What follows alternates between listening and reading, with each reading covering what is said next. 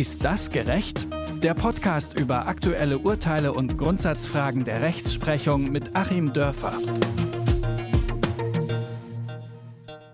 Noch immer laufen in Deutschland ja Prozesse gegen ehemalige mutmaßliche NS-Straftäterinnen. Nicht zuletzt auch, weil die deutsche Justiz lange Zeit geschlafen hat. Bei Verbrechen aus einem anderen Teil der Welt ist sie nun zumindest schneller. Gerade erst hat es in Deutschland das erste Urteil zur sogenannten Staatsfolter gegeben. Angeklagt war ein Ex-Mitarbeiter des syrischen Geheimdienstes und seit Januar läuft ein Prozess in ähnlicher Sache. Mausert sich Deutschland da gerade zu einer der führenden Stimmen international, wenn es um die Aufklärung von Verbrechen gegen die Menschlichkeit geht? Darüber spreche ich jetzt mit Achim Dörfer. Hallo Achim. Hallo Lars und Grüße nach Leipzig. Wir wollen heute ja über zwei Fälle sprechen oder zwei Komplexe, die vielleicht auch gar nicht so eng miteinander zusammenhängen, auf den ersten Blick zumindest. Fangen wir doch erstmal an mit einem Fall in Itzehoe in Schleswig-Holstein, der da gerade verhandelt wird. Da geht es um eine 96-Jährige. Ihr wird Beihilfe zum Mord in etwa 11.000 Fällen vorgeworfen. Sie soll von 1943 bis 1945 Schreibkraft und Stenotypistin im KZ Stutthof gewesen sein. Es wird immer wieder darüber diskutiert, ob man jetzt eigentlich 100-Jährige oder fast 100-Jährige überhaupt noch vor Gericht stellen muss und sollte. Und der Fall, äh, der hat dann auch wieder für Aufsehen gesorgt, weil die Angeklagte kurz vor Prozessbeginn dann auch ähm, ja, untergetaucht ist, sozusagen mhm. aus dem Pflegeheim geflohen. Weißt du eigentlich, wie dieses Verfahren im Ausland verfolgt wird? Wie blickt man am Rest der Welt auf Deutschland, wenn es um solche Verfahren geht? Man guckt da immer auf solche Verfahren, das ist auch schon bekannt. Deutschland hat da ähm, hinsichtlich seiner Erinnerungskultur hm, einen guten Ruf, wie ich meine, in Teilen zu Unrecht, aber das würde jetzt zu weit führen. Ähm, aber man weiß schon, dass es sowas gibt. Ich habe gerade erst neulich mit einer jüdischen amerikanischen Journalistin darüber gesprochen, die in den USA sehr stark äh, engagiert ist zum Thema Erinnerungskultur zu den äh, Lynchmorden dort. Und da zieht man also durchaus auch Vergleiche zu Deutschland. Und da nimmt man dann durchaus zur Kenntnis, dass hier solche Dinge justiziell noch abgearbeitet werden, weil es ja ein ähnlich gelagertes Problem ist bei den Lynchmorden, die ja noch, ähm, ich meine, bis in die Mitte des 20. Jahrhunderts passierten, haben wir also auch sehr alte ehemalige Täter. Also von daher verfolgt man das schon im Ausland. Nun ist es aber ja so, du hast es gerade schon gesagt, dass man auch über diese Erinnerungskultur immer ein bisschen kritisch nachdenken kann. Und es ist ja auch so, dass die deutsche Justiz sehr lange geschlafen hat, was das Ganze angeht. Also viele Verbrechen, die schon lange ähm, bekannt sind und auch schon hätten verfolgt werden können. Mittlerweile laufen dann wohl die letzten Prozesse gegen die Verantwortlichen von damals, was auch einfach mit dem Alter vieler der Angeklagten zu tun hat. Hat die Justiz denn ihrer Verantwortung damit Rechnung getragen?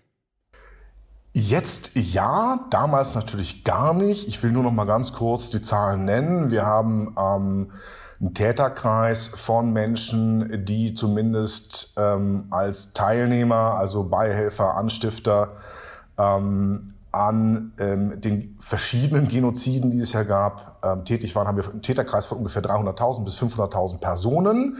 Ähm, und da gibt es so, je nachdem, wie man zählt und ob man jetzt Ost und West zusammenrechnet, ein paar tausend Urteile. Ähm, das heißt, ein Prozent ist da wirklich in einer Form, die sonst im Rechtsstaat üblich ist, hier ja äh, gegen das Leben gerichtete Taten, die werden natürlich lückenlos und hart verfolgt. Also ein Prozent ist da so ungefähr ähm, verurteilt worden. Ähm, und mit allen möglichen Tricks und Kniffen und kalten Amnestien und so weiter und so weiter hat man das andere dann doch sehr bewusst vermieden. Das ist also nicht irgendwie ein äh, Versehen gewesen. Hm. Und umso wichtiger sage ich, ähm, dass man das jetzt wenigstens nochmal konsequent macht. Ähm, es hat eine Änderung in der Rechtsprechung gegeben mit dem, dem Janjuk-Verfahren beginnend in München. Eine Änderung, die von Fritz Bauer, der damals ähm, Ankläger in den Auschwitz-Prozessen war und dann auch die Revision zum Bundesgerichtshof durchgeführt hat in den 60er Jahren. Fritz Bauer hat das schon ganz lange gefordert, dass man noch eigentlich gucken muss, ähm, wer hat denn hier funktional mitgewirkt? Und natürlich sind die Rädchen im Getriebe, wenn sie wussten, dass die Rädchen zum Morden sind, ähm, genauso als ähm, ja, Teilnehmer an einem Mord zu verfolgen. Das hat also der gute Fritz Bauer schon in den 60ern gefordert, ist dann 40 Jahre später umgesetzt worden. Eine Normalität ähm, weil man ja doch auch bei einem Banküberfall zum Beispiel niemals sagen würde, der, der das äh, Fluchtauto fährt, den klagen wir jetzt nicht mit an, weil der hat ja nur das Fluchtauto gefahren und war ja gar nicht in der Bank drin. Ähm, also diese Normalität, die setzt man jetzt um. Äh, und deswegen gibt es eben auch nochmal diese äh, nachgelagerten Verfahren, ähm, weil Fälle, die lange gar nicht anklagbar waren, jetzt wieder anklagbar sind und auch verurteilbar sind. Und es ist natürlich auch so, dass in Deutschland jetzt noch ganz andere Verbrechen inzwischen auch verhandelt werden vor Gericht. Schauen wir uns doch mal einen zweiten Fall an. Da geht es um einen Ex-Geheimdienstmitarbeiter aus Syrien, der in Koblenz wegen Verbrechen gegen die Menschlichkeit zu einer lebenslangen Haftstrafe nun verurteilt wurde. Das Ganze konnte natürlich dann passieren, weil es auch in Deutschland das Weltrechtsprinzip gibt, wonach mhm. zum Beispiel Verbrechen gegen die Menschlichkeit auch vor Gerichten verfolgt oder verhandelt werden können auch wenn sie dann in anderen Staaten begangen wurden. Von dem Fall geht jetzt auch eine ziemliche Signalwirkung natürlich aus, der erste seiner Art hier zumindest in Deutschland. Was macht diesen Fall denn so besonders? Ähm, ich finde das absolut großartig. Es ist wirklich weltweit der erste Fall. Ähm, und ich bin ja sonst immer sehr kritisch. Ähm, hier muss ich wirklich mal loben. Das ist wunderbar. Das ist eine Sache, auf die ähm, man in Deutschland auch sehr, sehr stolz sein kann. Und vielleicht kurz, bevor ich dann auf deine Frage angehe, was das Ganze so besonders macht, nochmal der Zusammenhang zu dem vorherigen Komplex. Ähm, also auch da ist es ja gerade wichtig, dass man klar macht, selbst wenn man über 90-Jährige noch vor Gericht stellt, teilweise ganz skurril, dann nach Jugendstrafrecht, weil die damals ja teilweise recht jung waren, ähm, wir werden euch kriegen. Die Unverjährbarkeit beim Mord ist wirklich ernst gemeint. Und wir machen das hier auch. Und man legitimiert damit praktisch auch das Vorgehen dann eben gegen diese syrischen Täter, weil man ja sonst sagen könnte, naja, eure eigenen Leute verschont ihr und äh, nur weil das Muslime sind zum Beispiel, ähm, verfolgt ihr die? Nein. Ähm, hier wird wirklich nach gleichen Maßstäben gemessen. Also man holt sich auch die Legitimation für diese Verfahren nach dem Weltrechtsprinzip. Diese Legitimation holt man sich eben auch über diese letzten Verfahren gegen die NS-Täter. Und das Besondere ist eben zunächst mal das Weltrechtsprinzip. Ähm, das gilt ja nicht in allen Staaten, es gilt nicht für alle Straftaten. Es gilt hier teilweise nach Paragraph 6 des Strafgesetzbuches für bestimmte Straftaten, aber hier ist das Ganze ähm, anzusiedeln im äh, Völkerstrafrecht.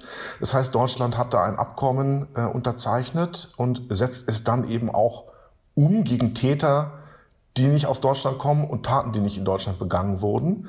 Wenn es sich um Verbrechen gegen die Menschlichkeit handelt, das ist definiert als eben sehr weitgehende und systematische Verfolgungen, ähm, tödliche Verfolgungen einer großen Zahl von Zivilisten. Ähm, und dann darf man eben hier anklagen. Dann kann eben wirklich eine Staatsanwältin oder ein Staatsanwalt losgehen, kann sich diesen Fall nehmen. Ähm, teilweise geht es ja hier auf Anzeigen auch von äh, Menschen mit Fluchterfahrung zurück mh, und kann eben dann eine Tat, die ganz woanders begangen würde und die eigentlich normalerweise natürlich in die Zuständigkeit der syrischen Gerichte fallen würde, ähm, kann man dann hier auch in Deutschland verfolgen. Das ist das Besondere und äh, Deutschland hat hier wirklich eine Vorreiterrolle. In diesem Prozess ging es ja auch immer wieder um den Begriff Staatsfolter. Auch das fällt dann ja unter die Verbrechen gegen die Menschlichkeit. Mhm. Kannst du uns noch mal erklären, was das genau ist? Also genau, Verbrechen gegen die Menschlichkeit heißt dann eben, ähm, was ich schon sagte, also ausgedehnte, gewaltsame, systematische Straftaten gegen einen großen Teil der Zivilbevölkerung. Und ähm, hier ist es eben so, äh, Staatsfolter ist sozusagen ein Unterbegriff, der ist juristisch nicht definiert, ähm, aber es ist sozusagen ein Begriff, den man dann fassen kann als eine Möglichkeit der Verbrechen gegen die Menschlichkeit, ähm, weil es eben hier um systematische Folter von auch großen Zahlen von Menschen geht, durch Staatsorgane angeordnet, teilweise durch Staatsorgane ausgeübt, teilweise durch Private, wie hier Ärzte zum Beispiel, ausgeübt und dann ja eben auch vielfach mit tödlichen Folgen. Wir müssen mal sehen, dass das Verfahren, was jetzt hier läuft, das sind immerhin 50, ursprünglich waren es, glaube ich, 80 Morde äh, mit angeklagt. Das ist wirklich ähm, ungeheuerlich und dann eben die Beihilfe zu vielen, vielen anderen Morden. Ähm, genau, das ist die Staatsfolter, diese systematische Verfolgung. Und man zeigt eben damit auch, ihr könnt das nicht machen, ihr könnt nicht davonkommen. Das hat ja dann doch eine hohe abschreckende Wirkung ähm, gegen Menschen, die vielleicht in so einer Situation wie in Syrien solche Taten begehen und vielleicht die Perspektive haben, dass sie selber fliehen müssen und sie wissen dann, dass sie dort, wo sie hinfliehen, ähm, lebenslang ins Gefängnis gesperrt werden. Ähm, also da funktioniert dann auch die Abschreckung, die man haben möchte. Nun geht es ja praktisch direkt weiter mit der Verfolgung dieser Verbrechen in Deutschland. Die Justiz hat nachgelegt und ähm, es läuft gerade ein ähnliches Verfahren in Frankfurt am Main. Dieses Mal steht ein mhm. Arzt aus Syrien vor Gericht, der dort in Krankenhäusern gefoltert haben soll. Dazu hast du ja gerade auch schon was gesagt zu den Ärzten und da muss man vielleicht auch noch mal im Kontext dann zu sagen, dass die Ärzteschaft dort ähm, über Jahre streng auf Linie des Regimes getrimmt wurde. An politischen Gefangenen durften Eingriffe verübt werden. Ärzte und Ärztinnen, die Demonstrierenden helfen, die werden auch als Terroristen dann verfolgt. Das ist so ein bisschen der Kontext dazu, dann vielleicht zu diesem zweiten Fall. Aber inwiefern sind die beiden Fälle dann eigentlich vergleichbar, also der aus Koblenz und der aus Frankfurt? Ja, die sind schon äh, vergleichbar darüber, dass es sich dann um ähm, gar nicht mal so kleine Rädchen im Getriebe dieser Verbrechen gegen die Menschlichkeit handelt. Ich finde es auch spannend, dass man eben hier einen Arzt dann auch vor Gericht gestellt. Das ist nochmal eine Besonderheit. Das ist ja dann auch für Deutschland ähm, von den geschichtlichen Referenzen her nicht ganz uninteressant, hm, wenn man weiß, dass äh, solche Räder im Getriebe im Rahmen des Nationalsozialismus sehr wenig bis gar nicht verfolgt wurden. Äh, Richter hat man ja überhaupt nicht verfolgt im Ergebnis. Äh, Ärzte sehr, sehr wenig. Die sind dann auch nachher wirklich in gute Positionen wieder eingerückt. Ähm, also hier mal ein echter Fortschritt auch nochmal klar zu machen, das Arztsein schützt nicht, sondern wir sehen das hier eben wirklich unter einem ganz gleichen strafrechtlichen Blickwinkel, egal ob es sich nun um staatliche Folterknechte aus dem militärischen Bereich handelt oder ob es sich eben um private handelt. Das ist dann kein Mitläufertum mehr, sondern es ist eben wirklich im Kern auch Täterschaft. Und ähm, auch bei diesem Frankfurter Fall ist es ja so, dass zumindest, was man jetzt weiß, mindestens eine Person da auch zu Tode gekommen ist. Also ähm, auch das ein ganz wichtiges Präjudiz, weltweites Präjudiz im Prinzip durchaus sehr spannend, das Ganze und ganz wichtig. Deswegen lass uns doch nochmal zum Schluss versuchen, diese beiden Themenkomplexe, einmal die Verfolgung von den NS-StraftäterInnen und auf der anderen Seite zum Beispiel der Verfolgung von Verbrechen in Syrien in Deutschland, noch einmal zusammenzubringen. Ähm, wir haben jetzt auch darüber gesprochen, dass die deutsche Justiz im Fall der NS-HelferInnen sehr lange untätig geblieben ist. Heute wird es halt, wie gesagt, etwas strenger verfolgt bei den Menschen, die noch leben. Und äh, nun scheint es ja auch so zu sein, dass Deutschland sich international zumindest, ähm, was, es, was jetzt die Aufarbeitung angeht, von einer Art Sorgenkind zu einer internationalen Stimme gegen Menschenrechtsverbrechen entwickelt. Würdest du diese Aussage unterstützen? Würde ich sagen, ja. Äh, auch nochmal im Sinne des äh, Titels unserer Sendung würde ich sagen, das ist wirklich gerecht hier. Ähm, und ähm, wenn man bedenkt, was es für ein langer Weg war, jetzt auch nochmal der historische Bogen gespannt von Ben Ferenc, ähm, einem ganz jungen Top-Juristen aus den USA, Kind äh, jüdischer Einwanderer nach New York City, der damals Chefankläger im Einsatzgruppenprozess war und ähm, das Völkerstrafrecht quasi mitbegründet hat. Der saß da 1948 und hat sich genau sowas vorgestellt. Der lebt übrigens noch, ist, ist uralt man kann ganz tolle Interviews mit ihm auch sehen. Ähm, und der hat eben wirklich diese Dinge mit angeschoben und das jetzt auch so einen Traum im Grunde ähm, von jemandem, der das Grauen damals gesehen hatte, heute in dieser Weise wahr wird. Das finde ich ganz wunderbar. Ähm, mich lässt es allerdings ein bisschen traurig zurück, wenn ich natürlich sehe, umgekehrt, was möglich gewesen wäre, auch bei der deutschen Aufarbeitung, ähm, was man nämlich jetzt dann da ganz professionell gerade macht bei den syrischen Fällen. Ähm, aber da sollten wir auch mal investieren. Ähm, da finde ich es ganz toll, ähm, das ist ja auch praktische Menschenrechtsarbeit, die hier geleistet wird von deutschen staatlichen Organen. Und ich würde mir also wirklich nochmal eine Fülle weiterer solcher Verfahren wünschen. Ich hoffe, dass äh, die Syrien-Aufarbeitung da erst der Anfang ist, wenn man eben doch bedenkt, wie viele Menschen ähm, mit Fluchterfahrung als Opfer aus anderen Bürgerkriegen oder ähnlichen Konflikten in Deutschland sind und dass eben unter diesen Gruppen dann auch Täter sind. Also ich hoffe, es geht weiter in dieser Intensität. Das ist doch eine gute Hoffnung und ein guter Ausblick für die Zukunft. Vielen Dank, Achim, für deine Ausführungen. Ich danke dir, Lars.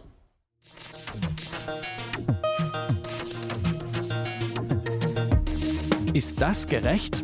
Der Podcast über aktuelle Urteile und Grundsatzfragen der Rechtsprechung mit Achim Dörfer.